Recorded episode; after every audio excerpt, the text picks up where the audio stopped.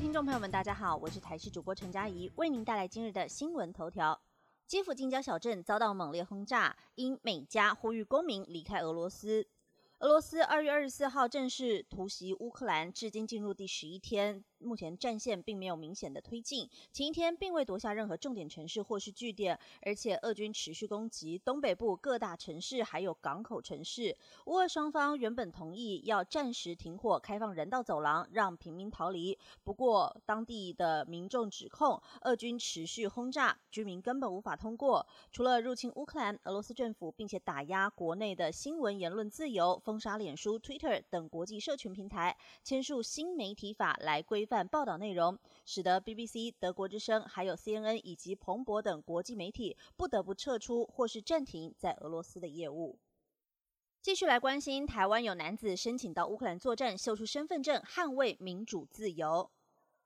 俄罗斯攻击乌克兰进入第十一天，台湾政府除了谴责俄国的侵略行为，也提供了二十七吨医疗物资给乌克兰。这个礼拜还设立了专户，提供给民众捐款。而台中有一名男子以行动支援申请到乌克兰作战，许多网友都喊话，要求他一定要平安回来。这名男子贴出身份证还有护照资料，并且发文表示，有人怀疑他不是台湾人，但袁坡表示，我以台湾人为荣，希望与世界盟友共同捍卫民主自由。许多网友也纷纷感动的回应祝福，一定要安全回来守护台湾，也提醒他注意安全。更有人表达佩服，他则表示：“我只是做好自己能力所及的事。”马上来关心天气，今晚变天，明天冷气团突袭全台，都会变成湿冷天气。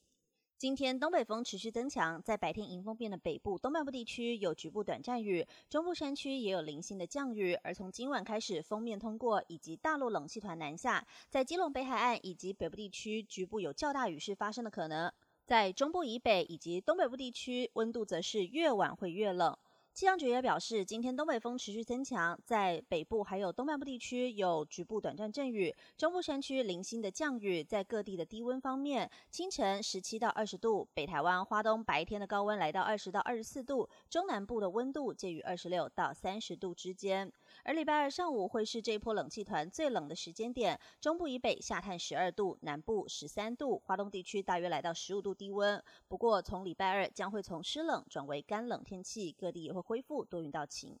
继续来关心新达电厂故障让全台沦陷。学者爆料，原本中部、北部可免于停电。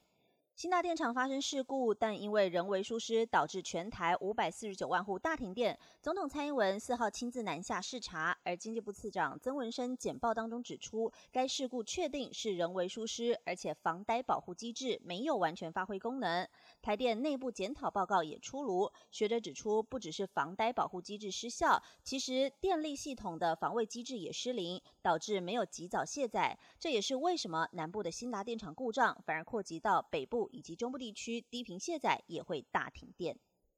以上新闻由台视新闻编辑播报，感谢您的收听。更多新闻内容，请锁定台视各界新闻以及台视新闻 YouTube 频道。